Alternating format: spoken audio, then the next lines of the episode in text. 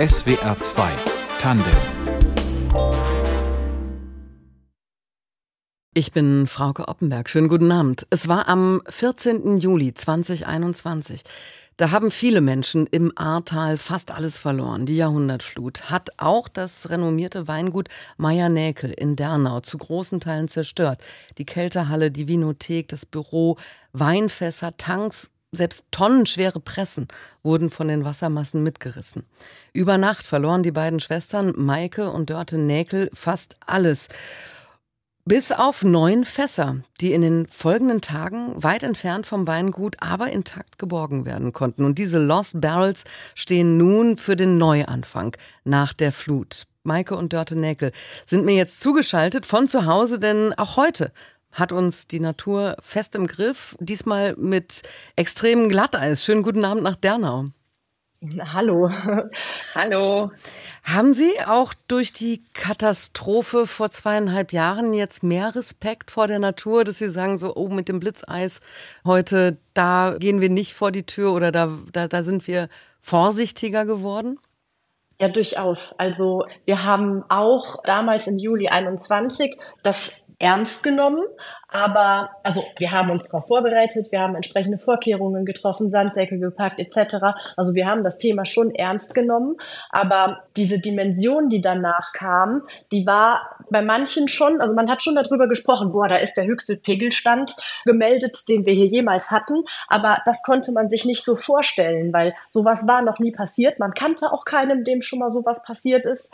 Und wenn dann die Katastrophe dann tatsächlich so groß wird, macht es einen heute schon auch, ich sag mal, feinsinniger. Also wenn dann so eine Extremwettermeldung kommt mit Catwarn, mit allem drum und dran, dann rechnet man auch einfach mehr damit, dass wirklich das Schlimmste passieren mhm. könnte. Früher hätte man immer nur die Wahrscheinlichkeit angesehen. Heute rechnet man damit, dass das wirklich eine ganz realistisch große Wahrscheinlichkeit ist, mit der sowas dann auch eintreten könnte.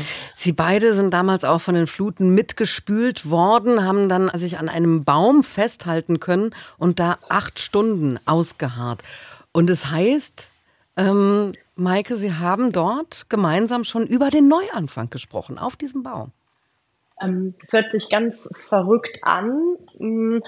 Also dass man dann irgendwie anfängt, irgendwie mitten im Durcheinander und in der Katastrophe und äh, in Lebensgefahr anfängt, irgendwie Zukunftspläne zu schmieden. Aber ich glaube, das ist so was Psychologisches, was, sage ich mal, auch so ein bisschen Überlebensinstinkt bei den Menschen ausmacht, dass man dann versucht, Sachen auch auszublenden. Also ich meine, wir saßen ja da in der Falle, wir konnten nichts mehr machen, wir waren dem Ganzen komplett ausgeliefert und um uns gegenseitig, ich weiß nicht, ob man das beruhigen nennt, aber eben nicht so in Panik verfallen zu lassen, haben wir einfach, äh, einfach angefangen, darüber zu sprechen, äh, dass ja offensichtlich alles kaputt ist. Also ja. wir haben es ja gesehen. Ne? Wir haben ja den Schaden nicht in der vollen Dimension in der Nacht gesehen, aber zumindest zum Teil war uns klar, dass alles kaputt ist. Ja, und dann haben wir angefangen zu überlegen, wie wir damit weitermachen. Hm. Aufgeben war keine Option. Nein, aufgeben war gar keine Option. Und wie meine Schwester gerade schon gesagt hat, dass wir ja einfach viel Zeit hatten, nachzudenken und äh, man sich selber so ein bisschen damit über diese Zeit überbrückt hat. Wir sind ja eben aus dem Weingut raus und haben gesehen, dass alles weg ist, alles kaputt ist. Und dann fängt man natürlich an zu überlegen, wie, wie machen wir jetzt weiter und sich gegenseitig auch zu bestätigen, wir machen aber weiter, oder? Immer diese Frage.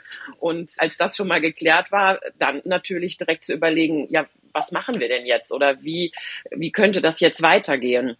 Und ja, so haben wir diese acht Stunden eigentlich ganz gut überbrückt zusammen. Also ich denke, es war sehr, sehr gut, dass wir auch zu zweit waren, dass man sich da gegenseitig ein bisschen beruhigen konnte und sprechen, um mhm. sich so eben die Zeit ein bisschen zu verkürzen. Maike und Dörte Näkel sind Winzerinnen aus dem Ahrtal und wir sprechen heute Abend über den Neuanfang nach der Flut vor zweieinhalb Jahren. Für diesen Neuanfang stehen auf ihrem Weingut neun Fässer mit Pinot Noir aus dem Jahr 2020. Die Lost Barrels, also die verlorenen Fässer, waren eigentlich auch aus der Kälterhalle geschwemmt worden damals. Wo sind sie wieder aufgetaucht? An ganz verschiedenen Orten. Also die ersten zwei Fässer sind tatsächlich hier am Weingut, also eins innen, eins außen, vor der Tür gefunden worden. Und so in den Tagen danach haben uns verschiedene Leute eben so bis nach Bad Neuenahr-Ahrweiler kontaktiert, die uns kannten. Wir haben auch unseren Namen groß auf dem Fass stehen, die dann äh, sich gemeldet haben und gesagt haben, hier ist ein Fass von euch bei uns angespült worden. Also das weiteste, was aber leider nicht mehr intakt war, das ist bis in die Niederlande geschwommen, aber das haben wir dann nicht zurückgeholt, weil es eben offensichtlich kaputt war. Sie haben in der Nacht ja geglaubt, dass alle Fässer zerstört wurden. Wie war das, als dann jemand angerufen hat und gesagt, hier ist ein Fass, da ist euer Name drauf, wollt ihr das vielleicht abholen? Also im ersten Moment haben wir gar nicht gedacht, dass man die noch nehmen kann oder dass die noch ganz sein könnten. Also das war so eine große Überraschung, weil die Katastrophe und das Desaster und wie alles aussah und wie kaputt alles war, konnten wir uns das gar nicht vorstellen. Aber so Fässer, die sind tatsächlich extrem stabil, schwimmen ja auch. Und wir waren dann, also als wir, als wir das dann wirklich gesehen haben, dass das noch komplett intakt und ganz ist und der Wein auch noch komplett intakt war, war das also ein unglaublich großartiges Gefühl, weil das so ein bisschen äh, so, so ein bisschen so wie so ein Hoffnungsschimmer einfach war, weil es war einfach alles kaputt, es war alles schrecklich zerstört und dann taucht plötzlich doch noch so was Schönes Ganzes auf. War Ihnen dann gleich klar, dass dieser Wein in den Fässern dann noch trinkbar ist, also dass er die Katastrophe auch unbeschadet überlebt hat, oder hätte er auch eventuell durch dieses Umherschaukeln und auf dem Wasser kippen können. Gut, wir sind ja Profis. Wir haben das natürlich direkt probiert und waren uns dann auch gleich sicher, dass es, wenn es geschmacklich so in Ordnung ist, dass auch das dann nachher analytisch sich äh, genauso widerspiegelt. Mhm. Das sind nun neun verschiedene Spätburgunder aus Spitzenlagen. Sie haben diese Weine nicht zu einem Cuvée verschnitten und gemischt, sondern Sie haben sie als Lagenweine abgefüllt, also jedes Fass 280 Flaschen. Das sind auch Weine, die Sie bisher nicht als Lagenweine angebaut haben. Warum haben Sie diese Entscheidung getroffen? Also wir haben uns da wirklich viele Gedanken drüber gemacht, haben dann aber den Entschluss gefasst, ähm, diese Fässer einzeln zu lassen, weil jedes Fass im Grunde seine, seine eigene Geschichte hat. Also was das Fass eben in dieser Nacht durchgemacht hat oder wo es gelandet ist. Wir haben von jedem Fass die Koordinaten, äh, den Finder, wer es gefunden hat, wo es genau gelegen hat, oft auch Bilder dazu von denjenigen. Außerdem sind die Lagen ähm, alle so einzigartig und so verschieden, dass wir gesagt haben, das würden wir gerne jedes Fass einzeln zur Geltung bringen. Die Etiketten erzählen ja auch die Geschichte, die das Fass erlebt hat in der Nacht. Genau, da haben wir uns nicht ganz alleine Gedanken gemacht, da haben wir Unterstützung von einem ganz tollen Designer gehabt, der eigentlich so ein bisschen diesen Kern zum Ausdruck bringen wollte, der gesagt hat, alles begann mit einem Tropfen.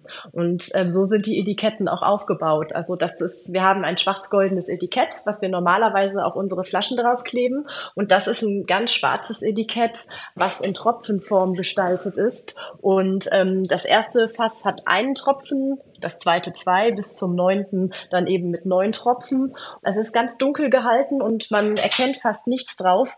Aber da diese Fässer für uns wie so ein Lichtschimmer Hoffnungsfunken waren und diese Nacht so dunkel und schwarz war, weil wir ja plötzlich im Tal kein Licht mehr hatten, keinen Strom, kein Wasser, kein gar nichts. Es war so dunkel und wir haben da so eine tolle Veredelung drauf. Das ist so ein Glow in the Dark Plug.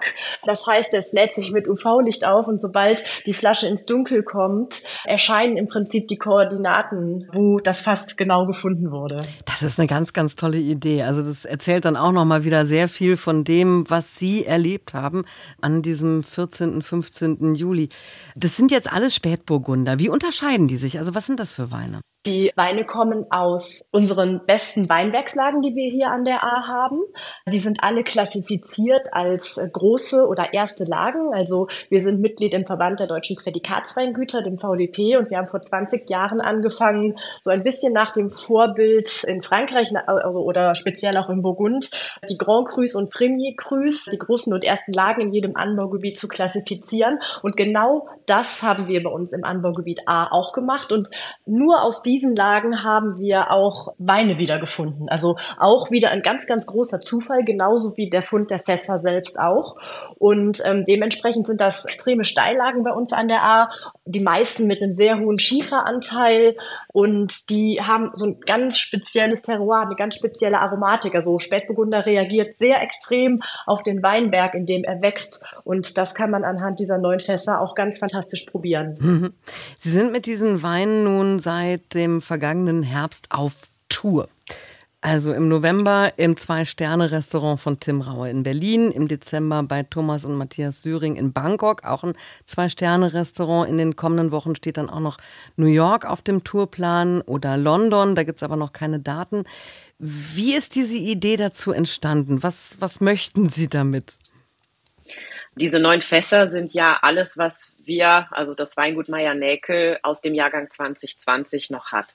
Und ähm, normalerweise sind es ja viel mehr Fässer. Die Jahrgänge sind überall vertreten bei unseren Kunden, Händlern, Restaurants. Und ähm, da uns jetzt eben dieser eine komplette Jahrgang gefehlt hat, haben wir einfach die Idee gehabt, dass wir diesen Jahrgang, dass wir da einfach ein bisschen zu erzählen können und das ja eben in Berlin in einer ganz, ganz tollen Stelle oder eben auch in Bangkok bei einem ganz tollen Kunden von uns präsentieren können und ähm, auch einfach ein bisschen was über die A erzählen, weil es sind eben ganz tolle Lagen der A. Die A ist bekannt, berühmt für ihre Spätburgunder und so haben wir gesagt, dass wir einfach ein bisschen mit diesen Fässern eine kleine A Spätburgunder-Tour machen. Das ist ja normalerweise so, äh, wenn man ein Menü in der Spitzengastronomie bekommt, dann gibt es die Weinbegleitung dazu. Jetzt ist es aber umgekehrt gewesen. Also die Sterneköche, also die Syring-Brüder oder auch Tim Rauer haben abgestimmt auf ihre Weine gekocht. Was gab's denn da zum Beispiel? Also das ist auch eine Sache, die wir auch ganz arg wertschätzen, dass sich die bisherigen zwei Partnerköche darauf eingelassen haben, nur auf Spätburgunder zuzukochen. Das ist nämlich gar nicht so einfach. Also man kennt ja so diesen typischen Menüaufbau mit Weißweinen am Anfang und zum Hauptgang irgendwie erst der Spätburgunder oder der Rotwein. Und ähm, diese Gerichte waren alle auf den Spätburgunder zugekocht, total kreativ, so dass auch zu jeder Vorspeise immer die Spätburgunder gepasst haben die wir dann in so ja drei Flights probiert haben, also drei Weine gleichzeitig, damit man auch immer ganz toll über die Weine diskutieren konnte. Also wir haben da schon eine ziemliche Profi-Veranstaltung aufgezogen, würde ich mal sagen. Also man kann auch den Spätburgunder zum Beispiel in der Vorspeise mit einem geräucherten Aal äh, kombinieren. Also nur mal gerade einfach mal so direkt ins Extreme reinzugehen. Mhm. Ja. Oder äh, also bei Tim Rau beispielsweise war es so, dass er mit seinem Menü auch noch, sagen wir mal, so ein bisschen unsere eigene eigene Geschichte erzählt hat. Also das war auch fantastisch, wie er das gemacht hat. Also wir haben dann beispielsweise die Regenbogenforelle mal in einem Gang gehabt, die für die A steht, weil das so der typische Fisch ist, den wir hier in der A haben. Ja, mhm. dann äh, den Aal, den hat er auch gemacht, weil der Aal ist das verbindende Tier zwischen Süß- und Salzwasser. Das war so ein bisschen für das stand so ein bisschen für das Fass, was am weitesten weggeschwommen ist bis in die Niederlande, weil wir ja da vom Süßwasser in den Salzwasserbereich äh, wechseln so langsam. Äh, das hat er mit aufgenommen aufgenommen. Er hat die Blutwurst aufgenommen für, die auch wunderbar zu Spätburgunder passt, ist ja auch sehr regionaltypisch für uns hier. Aber besonders, um so ein typisch Gericht aus Berlin zu haben und hat gleichzeitig damit auch auf die Syringen-Brüder verwiesen, die ja ursprünglich auch aus Berlin kommen. Und, und jetzt in Bangkok äh, sind. Jetzt in Bangkok sind, ja. Das war schon wirklich fantastisch. Den rheinischen Sauerbraten hat er aufgenommen, weil wir ja hier Rheinland sind an der A. Das jetzt so ein bisschen zu äh, Tim Rau, der das sehr kreativ bekocht hat. Mehr als 100 Liter Regen pro Quadratmeter fielen am 14. und 15. Juli 2021 in Teilen von Nordrhein-Westfalen und Rheinland-Pfalz. Das Ahrtal wurde völlig überflutet. Mindestens 135 Menschen starben dort. Häuser und Brücken wurden vom Wasser weggerissen und fast alles verloren. Bei dieser Katastrophe haben auch die Winzerinnen Maike und Dörte Näkel, die heute Abend meine Gäste sind in SWR 2 Tandem. Was wurde denn in dieser verheerenden Nacht alles zerstört oder sagen wir mal andersrum, was ist Ihnen geblieben? Also das ja, Wichtigste, also was uns geblieben ist, ist ähm, unser Leben und das Leben unserer äh, Freunde und Familie und Mitarbeiter. Und wenn wir aufs Weingut gucken, dann ist tatsächlich nicht so viel geblieben. Also wir haben alle unsere Maschinen, Traktoren, Tanks, diese Fässer eben bis auf diese neun Stück ähm, waren weg. Wir haben äh, circa zehn Prozent unserer Weinberge verloren. Da war schon einiges weg. Mhm. Aber die meisten Rebstöcke liegen höher in den Steillagen. Ja, zum Glück. Also äh, das ist unser, äh, sag ich mal, unser großes Glück gewesen, dass ähm, nur diese wirklich im Vergleich kleine Fläche zerstört wurde und die restlichen Weinberge eben im Steilhang sind. Und da ist ja dann der Jahrgang 2021 schon gewachsen. Also diese Katastrophe kam ja in diese Arbeitsspitze des Sommers, wo wir dabei waren, im Prinzip draußen die Trauben reif zu bekommen und gleichzeitig äh, drinnen hätten uns auf den Herbst vorbereiten müssen. Und so war dann der Fokus natürlich auch direkt auf Retten dieser Ernte gestellt, weil ja da im Prinzip auch so ein bisschen Zukunft hing. Hm. Dörte, Sie haben es gerade schon gesagt, also das Wichtigste, was Ihnen geblieben ist, ist natürlich Ihr Leben. Also Sie haben niemanden verloren. Sie haben aber ja sehr knapp und mit viel Glück eigentlich nur überlebt. Nämlich, wir haben darüber schon vorhin gesprochen, weil Sie sich auf einen Baum retten konnten und da acht Stunden gehockt haben. Wie fängt man denn eigentlich am Tag danach wieder an oder womit fängt man an? Eine freiwillige Feuerwehr hat uns mit einem Boot gerettet und dann sind wir auf den Weg ins Weingut gemacht und dann haben wir im Grunde direkt Schaufeln in der Hand gehabt, wie jeder andere im Tal auch und haben angefangen, Dreck wegzumachen und das eigentlich ja immer weiter. Sie haben aber beschlossen, ganz neu anzufangen, aber wirklich ganz neu anzufangen, ohne Kompromisse. Was bedeutet das? Was sollte anders werden? Also wir haben für uns beschlossen, dass wir versuchen, möglichst nur positive Aspekte zu betrachten. Also das geht natürlich nicht vollumfänglich, aber wir haben versucht, zumindest immer aus jeder Sache irgendwas Positives zu finden oder umzusetzen. Und was für uns ein wichtiger Punkt ist, dass wir gesagt haben, wir können manche Konventionen oder Kompromisse, die bisher gemacht wurden, einfach mal über Bord werfen, weil man hat ja immer, weiß ich nicht, man, wenn man das Leben mit einem Buch vergleicht, wo eine Geschichte drin steht und man plötzlich durch so eine Zäsur die nächste Seite aufschlägt und da steht gar nichts, hat man die Möglichkeit, Möglichkeit, nochmal von vorne anzufangen mit der Geschichte. Natürlich mit einigen Aspekten, die man aus der Vergangenheit mitnimmt, aber mit der Möglichkeit, ganz viele Sachen anders zu machen. Also das ist vielleicht eine Sache, die im Kopf dann passiert, dass man plötzlich offener ist und Sachen zulässt. Vielleicht aber auch, wenn man es muss und, weiß ich nicht, nochmal die Möglichkeit bekommt, in eine andere Richtung zu gehen. Aber, aber gerade der Weinbau, also die Winzer, die Weingüter leben doch auch von der Tradition. Also wo, wo findet man dann da den Grad bei der Tradition zu bleiben, das zu bewahren, was wichtig ist, und dann das neu zu machen, was man neu machen möchte? Also das bezieht sich natürlich auch ganz äh, arg auf Gebäudestrukturen zum Beispiel, mit der man immer arbeiten musste, weil sie eben so gewachsen war über mehrere Generationen. Jetzt ist alles kaputt. Wir arbeiten im Moment nur in einem Provisorium, haben aber die Chance, alles nochmal komplett neu aufzubauen nach unseren eigenen Vorstellungen. Wie sieht eine Maschinenhalle aus? Wie sieht ein Weinkeller aus? Wie sieht eine Kälterhalle aus? Dass wir diese Möglichkeit nochmal haben. Also das wär, ist jetzt eben sowas. Aber genauso, dass man Anbaumethoden Methoden, wo man immer gedacht hat, na, das ist vielleicht bei uns ein bisschen zu kompliziert und zu schwierig und ach, das kriegen wir nicht so hin. Eigentlich würden wir es gerne machen. Plötzlich sieht man da gar nicht mehr so ein großes Problem drin. Das ist hauptsächlich das, was wir damit meinen. Dass man das auch positiv betrachtet und sagt, also wir müssen jetzt nicht mehr so bleiben, wie wir waren. Nee, ganz, ganz genau. Innerlich und äußerlich, das kann man ja auf sämtliche Betriebsstrukturen übertragen. Also bei diesem, ich sag mal, mit der neuen Seite heißt es jetzt nicht, dass man den Weinbau neu erfindet. Ne? Darum geht es gar nicht. Aber so verschiedene Prozesse, Strukturen, die wir im Weingut im Betrieb haben, dass man die einfach nochmal komplett neu überdenken kann und neu macht, wenn man möchte. Wie gut ist Ihnen das bisher gelungen, das mit dem Neuanfang und mit dem Andersmachen? Hm, gute Frage. Ich sehe das Ganze als einen Prozess. Dadurch, dass wir jetzt noch viel provisorisch im Gebäude machen, sind wir da natürlich noch nicht so weit. Wo wir aber viel äh, neu gemacht haben oder auch neu machen mussten, sind zum Beispiel Weinbaumaschinen, ne? wie wir draußen arbeiten, was wir arbeiten, was wir wie mechanisch umsetzen können, weil wir alles neu investieren mussten. Also wir haben bei jeder Anschaffung von jedem Gerät überlegt, was ist denn das Optimum auf das, was wir in Zukunft machen möchten, ausgerichtet und auf die Arbeitswirtschaftlichkeit auch ausgerichtet. Also das ist jetzt zum Beispiel so ein Beispiel, da ist es uns schon vollumfänglich gelungen. Also so, dass wir sogar auch offiziell noch in die Bio-Umstellung gestartet sind. Dass wir uns das getraut haben, zum Beispiel.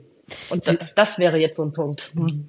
Sie waren in Dernau, in Ihrem Heimatort, natürlich ähm, ja, bei Weib nicht die einzigen, die sehr viel verloren haben. Also 90 Prozent der Häuser in Dernau wurden zerstört.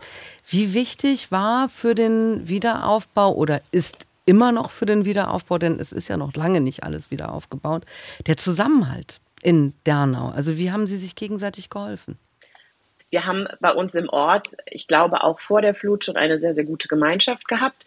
Während der Flut, nach der Flut hat sich das oft natürlich einfach nochmal verstärkt, dass man, jeder kennt es vielleicht selber äh, mit den Nachbarn, man kennt sich, ähm, man grüßt sich, aber ähm, irgendwie lebt so jeder seinen Tag und ich fand in der Flut, äh, meine Schwester hat ja eben schon so schön gesagt, dass man oft das Positive sehen muss. Es war für mich ein ganz großes positiver Aspekt, dass man, wir hatten ja keinen Strom, also keiner hatte Handy oder Fernsehen oder irgendwas.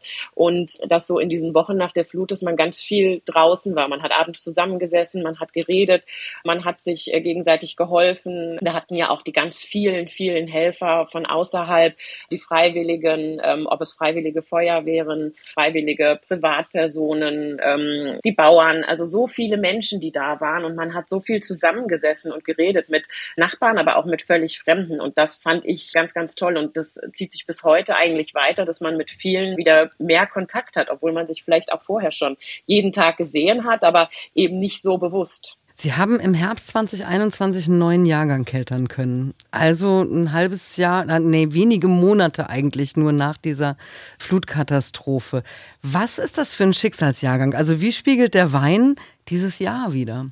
Ähm, dieser Jahrgang ist mit Sicherheit der emotionalste, den wir jemals hatten, der uns extrem viel Kraft und Energie gekostet hat, weil wir ja aus dem Nichts zum einen das Kältehaus wiederherstellen mussten und zum anderen aber zusätzlich zu der Beseitigung der, der ganzen Schäden ja auch noch schauen mussten, dass unsere Weinberge instand bleiben und da gesunde Trauben geerntet werden. Da haben wir extrem viel Energie reingesteckt, vielleicht sogar noch mehr, als wir das in anderen Jahrgängen machen, weil wir einfach die Wichtigkeit gesehen haben. Also es ist immer wichtig, dass man gesunde Trauben reinbekommt, aber in dem Fall waren die auch noch das ganze Kapital, was wir überhaupt hatten in dem Moment. Gleichzeitig war 2021 auch insgesamt ein ganz herausfordernder Jahrgang, nicht nur für uns an der A, sondern auch für den Rest von Deutschland oder auch weite Teile von Europa, die ziemlich zu kämpfen hatten. Und ähm, dementsprechend zeigt der Jahrgang das natürlich. Ne? Er zeigt ganz viel Emotionalität, aber auch die ganzen Wetterbedingungen aus dem Jahrgang sind da wunderbar drin zu erkennen. Und wir haben das ganz große Glück, dass wir zusätzlich auch, äh, jetzt sag mal in der Fachpresse, da wahnsinnig gute Bewertungen auch bekommen haben und Berichte darüber. Also das ist auch noch so was, es hat uns dann wahnsinnig gefreut im Nachhinein, dass wir für die ganze Energie und Arbeit, die wir reingesteckt haben, dann auch noch entsprechend ähm, ja, irgendwo das gewertschätzt bekommen haben. SWR 2 Tandem heute mit den beiden Winzerinnen Maike und Dörte Näkel. Ihr Vater hat das Weingut Meier-Näkel zu einem der renommiertesten Weingüter gemacht. Als er es Anfang der 80er übernommen hat von seinem Vater, da galten die Weine von der A als, naja, nicht so besonders gut. Was hat er anders gemacht? Ich glaube, der große Vorteil von unserem Vater war, dass er nicht Winzer gelernt hat, sondern er hat äh, auf Lehramt studiert. Und mein Großvater wollte eben, ähm, ja, wollte aufhören, wollte in Rente gehen. Und mein Vater hat dann gedacht, ja, Lehramt, dann kann ich ja vielleicht so ein kleines Weingut, wir hatten damals anderthalb Hektar, nebenbei machen. Und ähm, ich glaube, das, das war eben der Vorteil, dass er nicht eine Ausbildung ähm, oder so gemacht hat, sondern er hat einfach aus dem Bauch raus, hat gesagt, okay, ich mag diese Art von Weine, ähm, an der A wird aber eine andere Art gemacht. Also wenn ich das hier mache, dann würde ich schon gern das machen, was ich auch mag. Und man muss sich einfach vorstellen, das war die Zeit, da gab es noch kein Internet. Die Winzer haben ihre Keller verschlossen. Das heißt, da hat man sich nicht gegenseitig geholfen. Heute sind wir alle super gut vernetzt. Wir helfen uns gegenseitig, geben uns Tipps. Das gab es eben damals noch nicht. Das heißt, es war so ein bisschen dieses äh, Learning by Doing und Ausprobieren. Er sagt doch selber, dass da nicht alles, was er, was er gemacht hat, direkt gut war, sondern eben ausprobiert werden musste. Und dann hat sich da so eine Gruppe von Winzern zusammengetan, die das alle in der gleichen Zeit gemacht haben und die dann eben angefangen haben oder gemerkt haben, das ist viel einfacher, wenn wir uns gegenseitig unsere Erfahrungen, dann muss nicht jeder die gleichen Fehler machen Und ähm, ja, ich glaube, das war so ein bisschen sein Vorteil, dass er da freier denken konnte. Wie viel mussten auch Sie als Kinder schon mit anpacken? Sie sind 1980, 1982 geboren, also in der Zeit, in der Ihr Vater als Winzer auch angefangen hat oder das Weingut übernommen hat. Wie sehr waren Sie damit involviert? Also wir haben, wir wurden schon mit eingebunden, aber wir mussten jetzt nicht in jeder freien Sekunde und an jedem Wochenende durchackern. Also was wir viel gemacht haben, war dann so im äh, Herbst die Traubenlese, ne, in den Herbstferien. Das haben wir immer, äh, das war klar, ne, dass man sowas mitmacht und da dabei ist. Wir haben so bei Weinproben und Veranstaltungen geholfen, ne, also vorbereiten, nachbereiten, Wein ausschenken, Gläser spülen. So, das war so ein bisschen das, wo wir sehr, sehr eingebunden waren. Und hat Weniger das auch immer Spaß gemacht? Mhm. Ja, das hat es. Das hat es tatsächlich. ähm, doch, es hat Spaß gemacht, aber ich glaube, dass auch so ein bisschen der Zeit geschuldet war, dass wir gar nicht viel anderes gemacht haben, dass wir eben zwei, zwei Mädchen waren. Also mein, ich glaube, unser Vater hat gedacht, okay, ich habe zwei Töchter, gut, dann wird wahrscheinlich keiner das Weingut übernehmen. Vielleicht heiratet mal einer einen Winzer und der macht es dann. Aber ich glaube tatsächlich nicht, dass er damals gedacht hat, dass eins seiner Töchter das, das Weingut übernimmt. Deswegen wurden wir da auch gar nicht so stark involviert. Natürlich, äh, in allen Ferien. Äh, sonst eben eher so diese Gläserspülen, Kellnern, also so in diese, in diese mhm. Richtung. Aber Sie sind beide Winzerinnen geworden. Wann ist Ihnen denn das klar geworden, dass Sie das werden wollen? Also ich habe eine ganze Zeit gebraucht. Ich fand das spannend, das Thema. Also ich habe gewertschätzt, was unser Vater macht. Ich fand die Produkte toll. Aber ich habe wirklich eine ganze Zeit für mich gar nicht gesehen, dass ich das machen könnte und dass ich daran Spaß haben könnte. Also es stand für mich irgendwie so gar nicht im Raum und ich habe ganz frei mir überlegt, was ich machen könnte, habe verschiedene Praktika gemacht, war irgendwann auch mir ziemlich sicher, dass ich äh, Medizin studieren möchte und irgendwann, wo gab es mal für mich im Kopf so den Knall, wo ich äh, gedacht habe, was willst du genau für den Rest deines Lebens machen? Und äh, dann bin ich erst ziemlich spät mit 19 ist mir klar geworden, dass ich mich mit dem Thema Wein unbedingt beschäftigen möchte und habe dann angefangen angefangen mit einem, das erste Praktikum, was ich dann in einem anderen Betrieb gemacht habe, um mir das mal von außen anzuschauen. Und ich musste den Weg über einen anderen Betrieb von außen machen, um den Weg ins eigene Weingut zu finden. Und nach einem halben Jahr war ich quasi felsenfest davon überzeugt, dass für mich nichts anderes in Betracht zu ziehen ist und bin das auch noch bis heute. Trotz Flutkatastrophe, trotz allem würde ich mir nichts Schöneres vorstellen als den Beruf, den wir jetzt haben. Und hatte Sie als jüngere Schwester, Sie mussten dann ja nicht nur, oder Sie sind ja nicht nur in die Fußstapfen ihres Vaters getreten, sondern dann auch noch der älteren Schwester was da oft dann einfacher gemacht hat. Also ich äh, war immer ein ganz äh, klassisches Papakind. Ich fand immer ganz toll, was der Papa macht. Also wie viele Kinder ja das werden wollen, was, was vielleicht die Mama ist oder der Papa, ähm, habe ich gar nicht so drüber nachgedacht, was, was für ein Beruf ist das eigentlich. Deswegen habe ich auch schon in alle Freundebücher früher immer äh, geschrieben, dass ich Winzerin werden möchte. Habe dann aber auch in der Lehre erst wirklich gemerkt, dass mir das richtig Spaß macht. Also, äh, dass ich da jetzt schon voll im Thema gewesen wäre, das ist auch nicht so, sondern ich habe das immer gesagt und es hat sich dann auch erst später wirklich gefestigt. Mhm. Maike, Sie sind in Baden und Franken zur Lehre gegangen, dort in der Pfalz. Sie waren auch beide im Ausland, in Portugal, in Frankreich, natürlich im Burgund und in Südafrika. War Ihnen denn immer klar, dass Sie zurück ins Ahrtal kommen werden, zurück auf das Weingut Ihrer Familie? Schon. Ja, unser Vater hat immer gesagt, wenn er nochmal die Möglichkeit hätte, wenn er einen Wunsch frei hätte, wäre er gerne Anfang 20 und Winzer. Weil in unserer Zeit dann eben diese Zeit kam, wo ähm, man eben die Chance hatte, auch mal ins Ausland zu gehen, in andere Betriebe reinzuschnuppern. Und das hatte er damals eben nicht. Und deswegen hat er uns da sehr offen gelassen und immer gesagt, geht, macht so viel ihr könnt, ihr dürft überall hingehen, lernt so viel wie möglich. Und bei mir kam dann irgendwann tatsächlich dieser Moment, dass ich sagte, so und jetzt möchte ich gerne nach Hause wieder. Also irgendwann habe ich gedacht, so jetzt gerne wieder an die A. Nun ist das Ahrtal das viertkleinste Weinanbaugebiet in Deutschland. 80 Prozent der Rebflächen dort sind mittlerweile mit äh, Pinot Noir bestockt. Was macht denn dieses kleine Stückchen Erde so gut für Spätburgunder? Also man muss hier ein bisschen ausholen, in Anführungszeichen. Insgesamt haben wir in Deutschland recht viel Spätburgunder. Wir sind der drittgrößte Spätburgunder-Produzent auf der Welt. Also man meint das immer gar nicht. Also äh, Nummer eins ist natürlich Frankreich und wir sind dann schon auf Platz drei hinten dran. Also insgesamt ist Spätburgunder für Deutschland eine fantastische Rebsorte, weil wir so viele unterschiedliche Terroirs, sprich unterschiedliche Weinlandschaften, Böden, Klimaregionen haben in den einzelnen Weinanbaugebieten. Und wir haben an der A eben Schieferböden, Schiefer-Grauwackel. Wir haben recht leichte Böden, Steillagen und das macht den Spätburgunder, den wir hier haben, ähm, verleiht das einen ganz besonderen Charakteristik. Aber es ist keine, es ist aber keine einfache Rebe. Nein, man sagt immer so ein bisschen, dass der Spätburgunder, der Pinot Noir, die Diva unter den Rebsorten ist. Ja, sowas äh, ähnliches habe ich auch mal gehört. Ja. Ist. ja, und äh, der Spätburgunder verzeiht auch nichts. Also man kann natürlich auch mit wenig Einsatz irgendwie eine Art Wein aus dem Spätburgunder zaubern. Aber wenn der richtig gut sein soll, muss man da halt auch wahnsinnig viel Energie reinstecken. Also man muss Erträge reduzieren, äh, man muss für eine optimale Laubwanddurchlüftung sorgen, dass da nicht nichts fault. Also man muss schon sehr viel äh, Zeit, sehr viele Stunden in, in, die, in die Weinbergsarbeit reinstecken. Mhm. Worauf kommt es Ihnen an, wie Ihre Weine sein sollen? Unsere Spätburgunder äh, sollen ganz klar ihre Herkunft zeigen. Also, dass wir eben hier im, im Ahrtal ganz steile Lagen, einen hohen Schieferanteil haben, dass man die Mineralität schmeckt, dass wir wir sind ein kühleres Gebiet. Also das ist uns eben ganz, ganz wichtig, dass, ja, dass wir das Terroir der A in unseren Weinen widerspiegeln.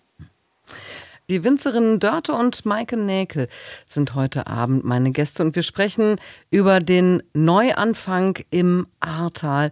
Ihr Vater ist ähm, seit diesem Jahr im Ruhestand. Welche Rolle hat die Flutkatastrophe gespielt, dass er diesen Schritt gegangen ist? wir haben jetzt gar nicht so einen richtigen Stichtag gehabt, dass er jetzt so in den Ruhestand gegangen ist. Also wir haben eine ganz tolle, großartige Möglichkeit gehabt, dass wir über viele Jahre gemeinsame Betriebsführung hatten. Also dass wir ähm, immer auf den Erfahrungsschatz unseres Vaters zurückgreifen konnten. Und er hat sich so mit den Jahren immer weiter zurückgezogen, langsam nach und nach äh, immer mehr Aufgaben abgegeben und ähm, übertragen. Und dementsprechend war das ein ganz automatisch automatischer äh, Prozess, der jetzt gar nicht unbedingt mit der Flut zu tun hatte. Mhm. Sie haben es vorhin schon an einer Stelle erwähnt, Sie stellen die Weinproduktion auf Bio um. Und diese Umstellungsphase ist auch schon bald beendet. Warum ist Ihnen das wichtig?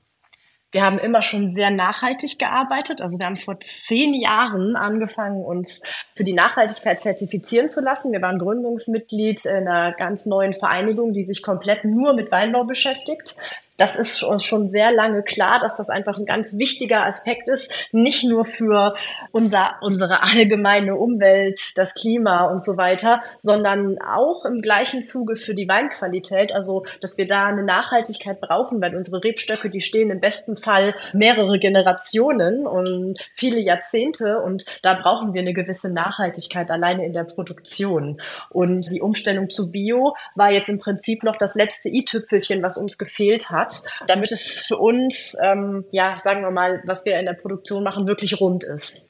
Was sind denn Ihre Ziele für dieses Jahr? Für 2024 haben wir mittlerweile. Wir wollen zum einen den Bauantrag einreichen, endlich, damit es mit unserem Neubau, mit unserer Aussiedlung fürs, äh, fürs Weinbau weitergeht. Aber äh, zum anderen das gleiche Ziel, wie wir uns jedes Jahr stecken, dass wir noch besser werden wollen und dass wir noch bessere Weine produzieren wollen. Also das ist jedes Jahr steht das wieder auf unserer Agenda. Für die Zukunft wünsche ich Ihnen beiden alles Gute, dass alles wieder nach und nach so aufgebaut wird, wie Sie sich das wünschen und dass Sie vor allen Dingen ähm, immer besser werden, so wie Sie sich das vorstellen. Vielen Dank. Die beiden Winzerinnen Maike und Dörte Näkel waren heute Abend zu Gast in SWR 2 Tandem. Redaktion der Sendung hatte Martina Kögel und ich bin Frauke Oppenberg. Machen Sie es gut.